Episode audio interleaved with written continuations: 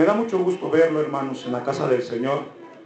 Siempre es agradable como pastor el saber que hay hambre de Dios en sus vidas. Y pues no sé cómo estuvo su semana, cómo le fue en el trabajo, pero me da gusto verlo en la casa del Señor esta mañana. Vamos a ver con la ayuda de Dios algo que nos ha mostrado. Estamos viendo la serie de la tentación. Hoy vamos a ver los pasos en la tentación los pasos en la tentación. Hace un instante en el tiempo de oración hablábamos de parte de Dios algo muy importante. Es la palabra de Dios la que nos limpia. Cuando la palabra de Dios es predicada y usted la escucha y usted la recibe de parte de Dios, su vida pasa por un proceso de limpieza o lo que la Biblia llama santificación. Cuando usted deja de hacer algo que Dios le ha mostrado que tiene que dejarlo, ese es un fruto de arrepentimiento. Por el hecho de que usted haya dejado hábitos en su vida que no le agradaban a Dios, no significa que usted está siendo santificado o santo, por decirlo así. Esos son frutos. Lo que nos limpia es la palabra de Dios. Cuando usted deja de exponerse a la palabra de Dios, usted no es limpiado. Usted ahorita Dios le, le, va a hablar, o nos va a hablar a todos, y vamos a ser limpiados en su palabra. En esta hora vemos de parte de Dios en Santiago que nos habla, dice que es feliz el varón, o también aquí la mujer, que soporta la tentación. Hay una felicidad de acuerdo a la palabra de Dios, en aquellos que soportan la tentación. Porque cuando haya resistido la prueba, recibirá, que dice, la corona de vida que Dios ha prometido para quienes, para los que les aman. Entonces Santiago nos habla acerca de que hay una felicidad en aquel o aquella hermana que soportan la prueba. Y Dios quiere hablarnos en esta hora a cómo poder nosotros soportar la tentación. El versículo 13 dice que cuando alguno es tentado, no diga que es tentado de parte de Dios, porque Dios no puede ser tentado por el mal, ni Él tienta a nadie. Ya esto está claro. Cuando tú caes en una tentación no es culpa de Dios, ni tampoco del diablo, sino dice el versículo 14, sino que cada uno es tentado cuando de su propia concupiscencia es atraído y seducido. La palabra concupiscencia del griego epitemia, epitumía, que significa deseos prohibidos. Eso es lo que significa la palabra concupiscencia. Cada vez que usted lo encuentra en la Biblia, habla de deseos prohibidos. Somos tentados por deseos prohibidos. Y le voy a pedir que ahora sí me acompañe a Génesis capítulo 3, versículo 1. Entonces, esa palabra cuando usted la encuentre en la Biblia, concupiscencia tiene que ver con deseos prohibidos que hay dentro de la naturaleza del ser humano. Génesis 3, versículo 1, porque para poder entender la tentación tenemos que ir al principio. Y cuando vamos al principio nos encontramos con la primer pareja, Adán y Eva. Porque se sigue repitiendo. Es decir, de la manera como Adán y Eva fueron tentados, es de la misma manera que va a trabajar el enemigo en tu vida. Es lo mismo. No hay ningún cambio. Pueden pasar los tiempos, los años, pero siempre será la misma manera como seremos tentados y también seremos o veremos a Dios como nos enseña a través de su palabra. Dice el versículo 1, pero la serpiente era como astuta, fíjese, y sigue siendo astuta. Más que todos los animales del campo que Jehová Dios había hecho, la cual dijo a la mujer, con que Dios os ha dicho, no comáis de todo árbol del huerto. Y la mujer respondió a la serpiente, del fruto de los árboles del huerto podemos comer, pero de la pero de los del fruto del árbol que está en medio del huerto dijo Dios, no comeréis de él, ni le tocaréis para que no muráis.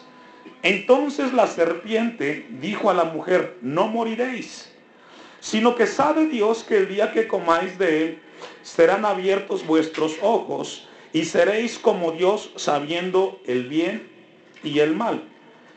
Y vio la mujer que el árbol era bueno para comer y que era agradable a los ojos y árbol codiciable para alcanzar la sabiduría y tomó de su fruto y ¿qué hizo? Comió. Y dio también a su marido, el cual también que dice, comió así como ella. La tentación es la parte difícil en la vida del cristiano, pero también del que no lo es. Leemos el pasaje y nos damos cuenta que cada quien tomó su decisión de tomar, de comer el fruto prohibido. Esto nos hace a cada uno de nosotros responsables de que cuando caemos en tentación no fue responsabilidad ni del esposo, ni de la esposa, ni de los padres, ni del vecino, sino que cada uno toma la decisión de tomar o de dejar lo que tienes enfrente como tentación. Acompáñeme a segunda los Corintios y dejo un apartado de ángeles porque vamos a regresar. Capítulo 2, versículo 11. Segunda los Corintios 2, 11. Es muy importante, hermanos, el recordar que Satanás va a emplear las mismas técnicas que empleó en el principio con el ser humano. El apóstol Pablo escribe en segunda a los Corintios una palabra de advertencia para su iglesia o para la iglesia.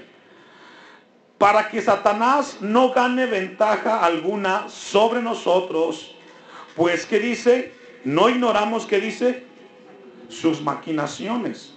No podemos minimizar a Satanás porque él está maquinando. Él está maquinando para tratar de tentarnos, para sacarnos del propósito de Dios. Él no podemos ignorar esto, hermanos, ni darle ventaja a Satanás en nuestra vida, porque Él vendrá a atacar a cada uno de nosotros. El primer paso en la tentación es el siguiente. Número uno, la tentación siempre comienza en el terreno de los pensamientos. Es en los pensamientos donde se vive la verdadera batalla del cristiano. Aquí. Decía un predicador, no podemos evitar que los pajaritos vuelen en nuestra mente, pero sí podemos evitar que hagan nido en nuestra mente. El primer paso en la tentación es que todo comienza en el terreno de los pensamientos y es ahí donde Satanás va a comenzar el ataque. Todos comenzamos a pensar o es en nuestra mente donde comenzamos a ver la tentación. En Génesis capítulo 3, versículo 1, dice, pero la serpiente era astuta más que todos los animales del campo que Jehová Dios había hecho, la cual dijo a la mujer, con que Dios os ha dicho, no comáis de todo árbol del huerto. Y comienza en los pensamientos el ser humano a maquinar y a procesar. Es ahí, hermanos, donde nosotros tenemos que entender que a veces estamos sin hacer cosas que no le agradan a Dios, pero de repente llegan pensamientos a tu mente, cosas que no le agradan a Dios. Eso es constante en la vida de los cristianos. Puede ser mentir, puede ser eh, adulterio, puede ser robar, yo no sé. Pero todos experimentamos en nuestra mente el primer acercamiento a la tentación. Vemos que aquí Eva, en el capítulo 3, versículo 1 y 2, comienza en los pensamientos de ella con que Dios dijo. Si tú permites que los pensamientos se queden en tu mente, eso va a dar cabida para que Satanás tome lugar o ventaja en tu vida. El apóstol Pedro, en primera de Pedro 5, 8, le voy a invitar que me acompañe. Primera de Pedro 5.8. El primer paso en la tentación comienza en los pensamientos. Ahí. El apóstol Pedro dice, sed sobrios. Primera de Pedro 5.8. Sed sobrios y velad. Porque vuestro adversario, fíjese, le da el título de adversario, el diablo, como león rugiente anda alrededor buscando a quién? ¿A quién devorar? Satanás anda buscando el primer descuido que tengamos para atacarnos. Pero va a comenzar todo en los pensamientos. Es en los pensamientos donde tú dices, esa chica me miró y me dijo que le gustó. Y comienzas en tu mente a maquinar ese pensamiento. Pasas enfrente de un carro y dices, ese estéreo me gusta. Y comienza en tu mente a maquinar, ese lo puedo vender, me puede generar dinero. Y comienzas tú a darle lugar a ese pensamiento y si no lo detienes, eso va a seguir. Por eso, aquí Pedro dice que seamos sobrios y que velemos. Porque Satanás anda como león rugiente. Y aquí no es con los que no son cristianos, es con los cristianos. Esto tenemos que ser muy conscientes, hermanos. El primer paso es que llegará a tu mente los pensamientos para la tentación. En todas las áreas. Vamos a primero a los Corintios 7:5. El segundo paso en la tentación es que Eva estaba sola. Si usted lee en Génesis capítulo 3, versículo 2, 3 y 4, Adán no está ahí. Estaba sola. El segundo paso en la tentación es que cuando estemos solos, será un momento propicio para que Satanás venga y ataque nuestras vidas. No es bueno estar solos. Una vez más, no es sano ni es bueno que tu esposa ande sola o que tú como esposo andes solo. Porque siempre que estemos solos estaremos expuestos a ser tentados a ir a lugares o con personas peligrosas que te llevarán a hacer o a producir algo que no le agrada a Dios. Por ejemplo, estando solo, encuentras al, compadre y te invita, compadre, vamos aquí a, la tienda a tomarnos un refresco. Hoy mismo quieres un cigarrito. Y está solo. El apóstol Pablo escribe en 1 Corintios 7:5. Y aquí es un consejo para los matrimonios. Y aquí hay un buen número de matrimonios. No os neguéis el uno al otro, a no ser por algún tiempo de mutuo que dice consentimiento. ¿Está conmigo? Dice que tenemos que estar juntos, pero si hay una separación, debe de haber un mutuo consentimiento. Es decir, tú sabes en dónde está tu esposa. Ella sabe en dónde estás tú.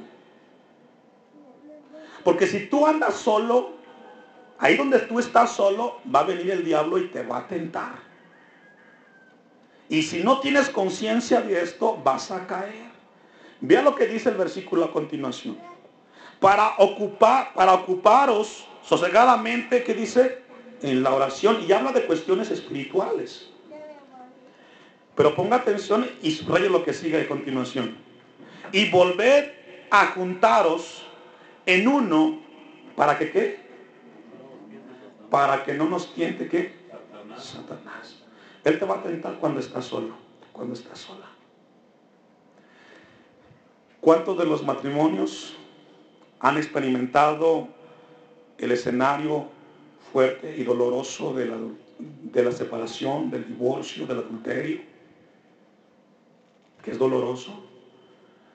Porque ella dijo, pues, él sabe cuidarse, hermano, no hay problema. Usted sabe cuando sale esposo dónde está su esposo y viceversa. Debe de saberlo. Y debe de confirmarlo. No asuma. Porque estando solo va a llegar el enemigo y lo va a tentar. Y la va a tentar. ¿Cuánta gente sale el esposo y se va, voy al trabajo? Y luego de ahí se fue con el compadre y cayó. Porque tú no estabas ahí. Eva estaba sola. El apóstol Pablo enseña lo que habla el Génesis, que no es sano ni correcto que estemos solos. ¿Cuánta gente, por ejemplo, viaja de aquí al extranjero, a Estados Unidos, por las cuestiones económicas? Y tienen familia y se separan y se van a Estados Unidos por uno, dos, tres, cuatro años. Él va a ser tentado allá y ella aquí. Nunca será sano que la familia se separe. Él allá en su trabajo estará expuesto a que los amigos lo inviten a una copa, al bar, a, este, a lugares prohibidos y va a ser tentado. ¿Y dónde está la esposa? ¿Y dónde está el esposo? El segundo paso en la tentación es que Eva estaba sola. No es bueno estar solos. En el trabajo, sales a un evento, a una convivencia y de repente viene el jefe o la jefa y te dice, oye, ven para acá, vamos a, un, este, a otro lugar a convivir. Si está contigo tu esposa o tu esposo, hay un compromiso. Y si vas, van los dos. Pero nunca es bueno estar solos. El tercer paso en la tentación. Estaba Eva en el lugar donde no debía estar. ¿Dónde estaba Eva? Estaba cerca del árbol que Dios le dijo que no tenía que comer. El segundo paso en la tentación es estar en el lugar que no tienes que estar. Sales con el compadre, con la comadre, con el, en el trabajo, con el jefe y de repente, ¿sabes qué? Vamos a comer a un bar. Llegan y te ponen ahí las bebidas y de repente viene una joven, te voltea, te ve y te dice, y eres tentado. ¿Sabe que a veces somos tan ingenuos? Y pensamos que a todos les, les puede pasar menos a nosotros. Pero si tú estás en un lugar equivocado, te vas a quemar. Y puede ser un lugar equivocado o pueden ser personas peligrosas. Si tú estás con tu jefe, que le gusta tomar, que le gusta bailar, le gusta a las mujeres ajenas, y tú andas con él por compromiso moral, tú vas a ser incitado a hacer lo que él hace. ¿Qué tienes que hacer? Evitar el menos tiempo posible estar con él. Porque tarde que tú no vas a caer. Y no es que te lo ponga, sino que tú vas a decidir Sí. Eva estaba en el lugar donde no tenía que estar. ¿Sabe que mi esposa conoce mis amigos? Y yo conozco las amigas de ella. Y cuando somos invitados vamos los dos. Porque es una manera como nosotros tenemos que evitar darle lugar al diablo en nuestras vidas. Acompáñeme a Proverbios 6:27. Porque en el tercer paso, en el tercer paso, que es que no debía de estar Eva en el lugar, o estaba Eva en el lugar que no debía estar, dentro de ese paso, le ponemos ahí un inciso A, Eva no estaba consciente que ella podía caer. Es decir, cuando estás en el lugar equivocado o con las personas equivocadas, peligrosas, también eh, no estamos conscientes de lo que puede suceder. Proverbios 6:27. Y esto subrayenlo mis hermanos y mis hermanas y anótenlo y en su casa léanlo. Es una advertencia. Que Salomón escribe este versículo con base en Génesis 3. Ese es el contexto. Es una pregunta. ¿Tomará el hombre fuego en su seno sin que sus vestidos ardan? Es una pregunta. 28. ¿Andará el hombre sobre brasas sin que sus pies se quemen? ¿Cuál es la respuesta? ¿Entendimos las preguntas? ¿Cuál es la respuesta? Usted está jugando con brasas en el aire y no se va a quemar. Se va a quemar. Si usted anda haciendo cosas o con personas o en lugares que no debe de estar, se va a quemar. Se va a quemar. Eva no estaba consciente y siempre sucede. Es que le pasó a él, pastor, a mí no me va a pasar caer yo en adulterio jamás. Yo oro. Pero si andas en un lugar que no debes de estar con una persona que no es tu esposo, no es tu esposa, Jesucristo les dijo a sus discípulos en el monte, antes de que fuera entregado, orad y velad, porque la carne es que débil, débil, débil. ¿Cómo es la carne? Débil. Y no sabemos hasta dónde podemos llegar cuando somos débiles. Dice el versículo 28, ¿andará el hombre sobre brasas sin que sus pies se quemen? Pues no. Tarde que temprano, tú estás jugando con fuego, te vas a quemar. Si tú en tu trabajo te toca salir con una persona que es mujer, es tu jefa, y tú te das cuenta que hay algo más allá, y tú no detienes eso, te vas a quemar. Porque déjeme decirle algo, mis hermanos y hermanas, que no hay un ser humano que en la tentación se escape sin ayuda de Dios. Si tú llegas a la tentación, no te escapas, porque la carne es débil. Y esto anótelo en su corazón, para que no diga, nadie me, me previno.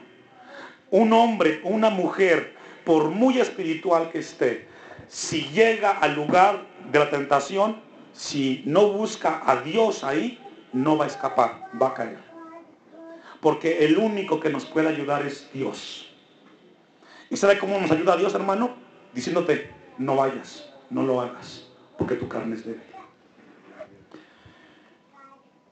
Ve al versículo 29. Así es el que se llega a la mujer de su prójimo, no quedará impune ninguno que la tocare. Qué tremendo. Habla de que el que juega con fuego se quema. Dice el 29, así que el que se llega a la mujer de su prójimo, no quedará, que dice? Impune. Tú te metes con alguien que no es tu esposa y tú te vas a asumir las consecuencias de tus actos no vas a poder escapar de ahí.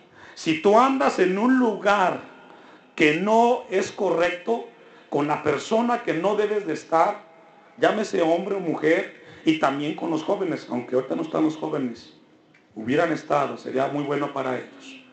¿Cuántas veces el joven o la jovencita en, en la cuestión del noviazgo comienzan a tomarse de la mano? y comienza la jovencita a permitirle al jovencito que le toque la mano y luego que la vaya abrazando y luego con un beso. ¿Qué están dando lugar ahí? A una relación. Tienes que decir no. Detén eso. Porque la carne es débil y vas a caer. Cuando alguien viene y te corteje un cumplido, ten cuidado porque hay consecuencias. Vea lo que dice el versículo 32, ahí mismo. Y esto es profundo, hermanos. Mas el que cometa adulterio es falto de qué? De entendimiento. Alguien que sabe que va a meterse con alguien que no es su esposa, su esposo, con el novio, con la novia, le hace falta entender que cinco minutos de placer te va a arruinar toda la vida. Una relación que no es la de tu esposa te puede arruinar toda tu vida, pero el que está en ese momento, como está en la tentación y cayó, no tiene entendimiento, no sabe las consecuencias. Concluye el versículo 32. Fíjese lo que pasa. Es falto de entendimiento el que está en esa línea. Pero más, corrompe su alma el qué tal hace, se le acaba la paz. La palabra entendimiento ahí, fíjese, es una palabra de tres letras en el hebreo, le, L, E, B grande. Y esa palabra nos habla de juicio. Esa palabra nos habla de criterio, de justicia. Una persona que hace eso es falto de sentido, de justicia, de criterio. Te metiste con alguien que no es tu esposa, que puede quedar embarazada o puedes quedar embarazada y no sabes las consecuencias que te trae. Esto es muy profundo.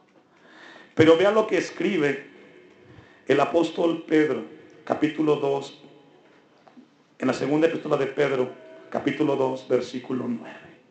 Es una advertencia. Nadie, mis hermanos, hermanas, y esto es de parte de Dios palabra, nadie se puede escapar de la tentación. Nadie si no busca a Dios. ¿Cuántos grandes hombres de Dios han caído? Porque no buscaron a Dios. Qué interesante que el apóstol Pedro dice, sabe el Señor librar de la tentación. ¿A quiénes? Fíjese. Una persona piadosa es aquel que tiene comunión con Dios, que se levanta en la mañana, ora, lee la palabra y constantemente en su mente está Dios. Pero si tú ni oras, ni lees la palabra y vas en la mañana y te levantas, mire hermano, si usted busca o no busca a Dios, todos los días hay tentaciones. Todos los días. El asunto es que Dios sabe librar a los que lo buscan, no a los que no lo buscan. Si tú no buscas a Dios en comunión, en lectura de la palabra, en oración, y tú eres tentado, Dios no puede estar ahí porque tú ya lo sacaste de, tu vida. Sabe Dios librar de la tentación a los piadosos. Comentaba un pastor en una ocasión que viajó por tres días a la ciudad de Monterrey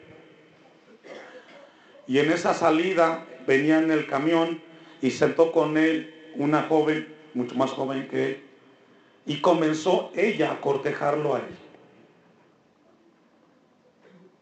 Regularmente los hombres pues ceden, ¿no? dicen, aquí le dan pan que llore. Pero el pastor dice, me comentaba, me decía hermano Bello, sabe que ese día yo me levanté y me puse a orar en la madrugada, y me puso a orar, me puse a orar, a leer su palabra, y venía fuerte espiritualmente. Lo que hice fue levantarme del asiento y bajarme en la terminal y cambiar de autobús. Porque sabes el peligro y te apartas. Porque Jesucristo dijo que Orad y velad para que no entres en tentación, porque la carne, hermanos, ¿cómo es la carne? La carne es dar. Y sabe que si tú no te conoces y no sabes cuán débil eres, vas a caer. Y no importa quién seas. Y yo menciono ejemplos. Adulterio y fornicación. Puede ser robar, puede ser mentir, puede ser hacer otras cosas groserías, golpear a tu esposa. O sea, yo hablo de eso, pero hay una gran diversidad de ejemplos. ¿Sabe Dios librar de la tentación a quienes? ¿Sabe que Dios no está divorciado de la palabra? Es decir, si tú no lees la Biblia, tú estás divorciando en tu vida a Dios. Porque Dios se revela a través de la escritura. Si tú no lees la palabra, tú estás separando a Dios y dices, bueno, yo oro hermano. Sí, pero la oración va tomada de la mano con la lectura de la palabra. Acompáñenme a Mateo 26, 41. Nos hace falta entendimiento. El paso que mencionábamos es de que Eva no estaba consciente de que le podía pasar a ella. ¿Cuántos dicen, yo no creo que mi matrimonio vaya a caer en una crisis fuerte? Yo no, en mi hogar no, con mis hijos no. No seamos tan ingenuos, mis hermanos. Tengamos cuidado. Mateo 26, 41. velad y orad. Para que no entréis en qué? En tentación. Dile al que tienes al lado. Vuelta que te, y dile, velad y llorad. Velad y llorad. Velad y llorad para que no entréis en tentación. El espíritu a la verdad está dispuesto, pero la carne, ¿cómo es? Débil. La carne es débil. Qué tremendo.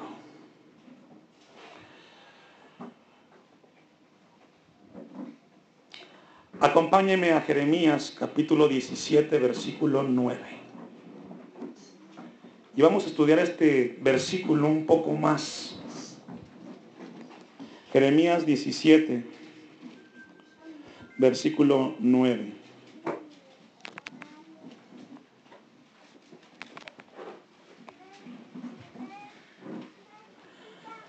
Porque siempre que somos ingenuos, le hacemos caso a nuestro corazón.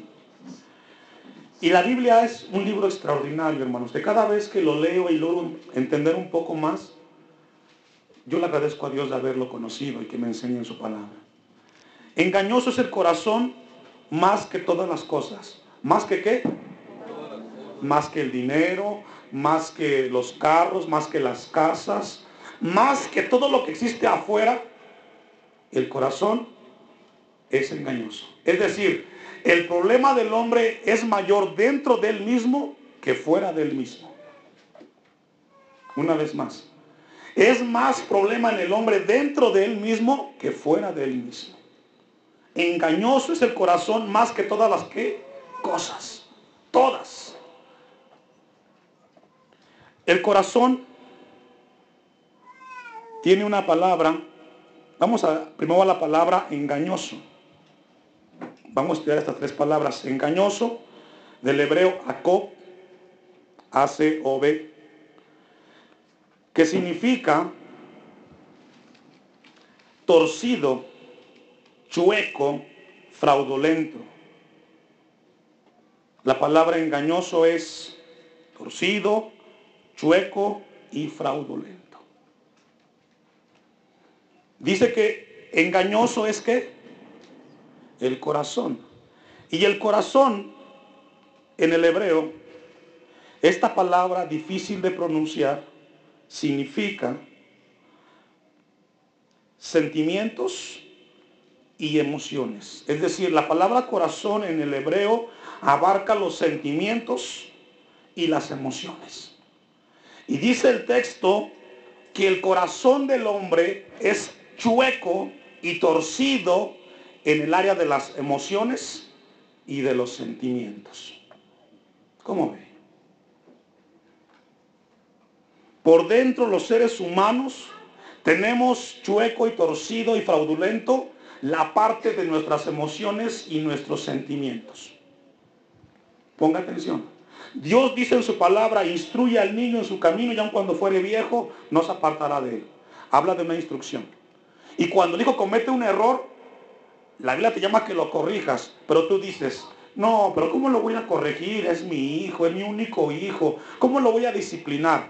Y tus sentimientos y tus emociones que están torcidos van en contra de lo que Dios dice. ¿Cuántas veces que te toca corregir en casa una conducta de alguien, dice tus emociones y sentimientos, no lo voy a hacer, pobrecito. Es que ¿cómo le voy a hacer lo que Dios dice? Si es mi hijo, es mi esposo, es mi esposa, es mi trabajo. Esos sentimientos y esas emociones que te dicen que no lo hagan, dice la Biblia que son fraudulentas y son chuecas. Por eso es que luego cometemos tantos errores. Porque luego ese hijo que tú no corregiste comienza a encaminarse en pasos malos. Dice el texto, no solamente es engañoso, sino que también es que dice perverso. Qué tremendo. El corazón es perverso. Sabe que el corazón es un mundo de maldad. Es lo que dice aquí el texto, Jeremías 19. El corazón del hombre es un mundo de maldad. Porque sus sentimientos y sus emociones son chuecas. No puede corregir la, psicología, ni el psiquiatra puede corregir al ser humano. Vea usted en la actualidad, la semana nos estremecieron noticias de abusos físicos en las escuelas que han implementado programas y programas para corregir a los niños jóvenes en las escuelas y entre más corrigen, más incrementa el asunto de la violencia. Porque el problema del hombre no es un problema de conducta, es un problema de naturaleza. Y solamente la sangre de Jesucristo puede cambiar un corazón torcido. Y aunque no se escucharon amén, es así. Usted y yo somos regenerados por la gracia de Dios. Pues aquí estamos. Y sabe que un cristiano, ¿quién es? Un cristiano es una persona que comienza a enderezar sus sentimientos y sus emociones en la palabra de Dios. Que ya no le crees a tu corazón, sino a lo que Dios dice. Eso es un cristiano. Alguien que viene para restaurarse de esa condición natural de emociones y sentimientos desviados. Esa es nuestra condición. Nacemos de esa manera. Jeremías 17, vamos a, al siguiente paso y vamos a regresar brevemente a Génesis capítulo 3, versículos 5, 4, 5 y 6. El siguiente paso no sé cuál número es, pero 4. El siguiente paso en la tentación es que Eva cuestionó la palabra de Dios. La cuestionó. Génesis 3, versículo 4 dice, entonces la serpiente dijo a la mujer, no moriréis, sino que sabe Dios que el día que comáis de él, serán abiertos vuestros ojos y seréis como Dios sabiendo el bien y el mal. ¿Sabe que después de que pasa del terreno los pensamientos, y luego llegas a estar en el lugar equivocado y luego eres ingenuo en decir, a mí no me va a pasar. Y luego vienes y te dices, ¿y será cierto lo que Dios dice? ¿Que debo de respetar a mi esposo, a mi esposa, a, a mis hijos? ¿Será? ¿Y si lo hago y se equivocó Dios? Comienza en nuestra mente a cuestionar si lo que Dios dice es verdad. ¿Y a poco es necesario ir al templo todos los días de cultos? y tener comunión con Dios. ¿Será cierto?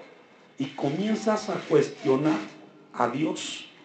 Y comienza en tu vida entonces Satanás a ganar terreno. Jeremías 23, 26. Acompáñame a Jeremías 23,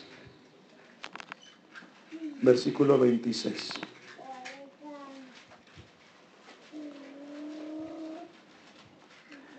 peligroso cuando cuestionamos lo que Dios dice. Porque recordemos que el corazón del hombre como es. Y fíjese que engañoso es torcido. Y el corazón habla el terreno de las emociones y de los sentimientos. Eso necesita regenerarse en Cristo Jesús. Jeremías dice, ¿hasta cuándo estará esto en el corazón de los profetas que profetizan mentira y que profetizan el engaño de su corazón. Esto lo vemos hoy. La gente en muchos lugares hablando cosas de engaño en el corazón de aquellos que se llaman siervos de Dios. No piensan, 23, 26, 27 en adelante, no piensan ¿Cómo hacen que mi pueblo se olvide de mi nombre con sus sueños? Que cada uno cuenta a su compañero, al modo que sus padres se olvidaron de mi nombre por Baal. Qué peligroso es que en este lugar del púlpito se comienzan a hablar fábulas y sueños de hombres y no la palabra de Dios. Porque el pueblo comienza a olvidarse y a cuestionar las cosas de Dios. El 32. He aquí, dice Jehová, yo estoy contra los que profetizan, ¿qué dice?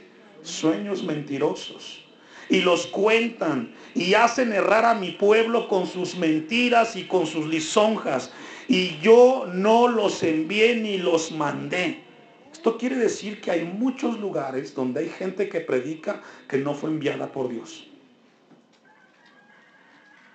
¿Usted ha visto a un niño, hermanos, de 3, 2 años? Usted lo pone junto a un bote de basura y el niño no sabe distinguir en su olfato que eso es basura. Usted lo ve y lo sienta en la tierra y pasan animales ahí, lombrices, etcétera, y los agarra. No sabe distinguir a esa edad lo que eso significa. Y usted lo jala, ¿verdad? Espiritualmente también cuando eres niño espiritual, no distingues el lugar que te va a perjudicar, donde la palabra de Dios no es predicada correctamente. Dice Jehová, y hacen errar a mi pueblo con sus mentiras y con sus lisonjas. Y yo no los envié ni les mandé. Y ningún provecho hicieron a este pueblo, dice Jehová. Leamos el 36. Y nunca más os vendrá la memoria decir profecía de Jehová, porque la palabra de cada uno le serán por profecía, pues pervertisteis las palabras del Dios viviente de Jehová de los ejércitos, Dios nuestro se ha pervertido la palabra de Dios porque se cuestiona. Dios nos llama a tener discernimiento. Que tengamos mucho cuidado. Y por último, el último paso en la tentación. Creer que el pecado da satisfacción.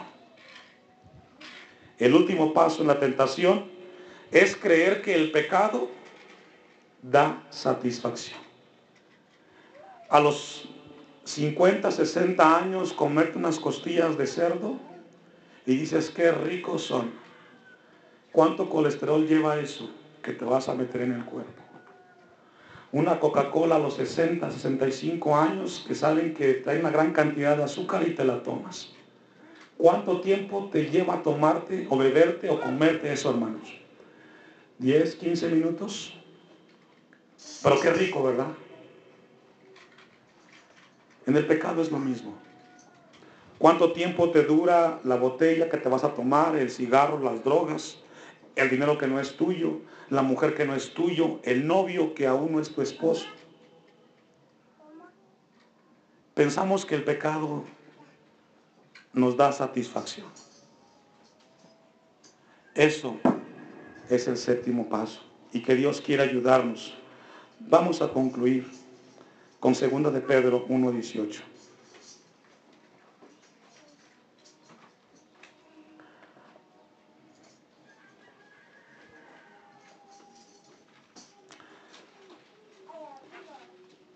El apóstol Pedro escribe esto.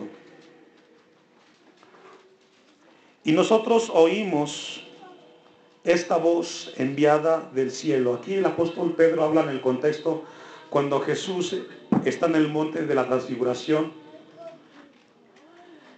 Y nosotros oímos esta voz enviada del cielo cuando estábamos con Él en el monte santo, hablando de la transfiguración. Tenemos también la palabra profética más segura. ¿Sabe cuál es esa, hermanos? Esta. Esta es la palabra profética más segura. Usted la tiene en sus manos y quizás no le da lugar de importancia. La Biblia, lo que dice la Biblia, es la palabra profética más segura. A la cual hacéis bien en estar, ¿qué dice? Atentos. Como una antorcha que alumbra, ¿en dónde? Hemos enseñado de parte de Dios siempre esto, y con esto cerramos. Es la palabra de Dios la palabra de Dios, la palabra de Dios, la que alumbrará en el lugar oscuro donde te encuentres. Solamente la palabra de Dios. Tristemente, no se le da el lugar de importancia a alimentar el cristiano su vida con la palabra de Dios. Dice el versículo que estaremos, la cual hacéis bien en estar atentos como una antorcha que alumbra en el lugar oscuro. ¿Hasta cuándo? Hasta que el día esclarezca y el lucero de la mañana salga en vuestros corazones. Hasta que Cristo venga, esta será la antorcha que te librará las tentaciones. Si no la tienes en tu vida, mi hermano y mi hermana, muy difícil, saldremos adelante.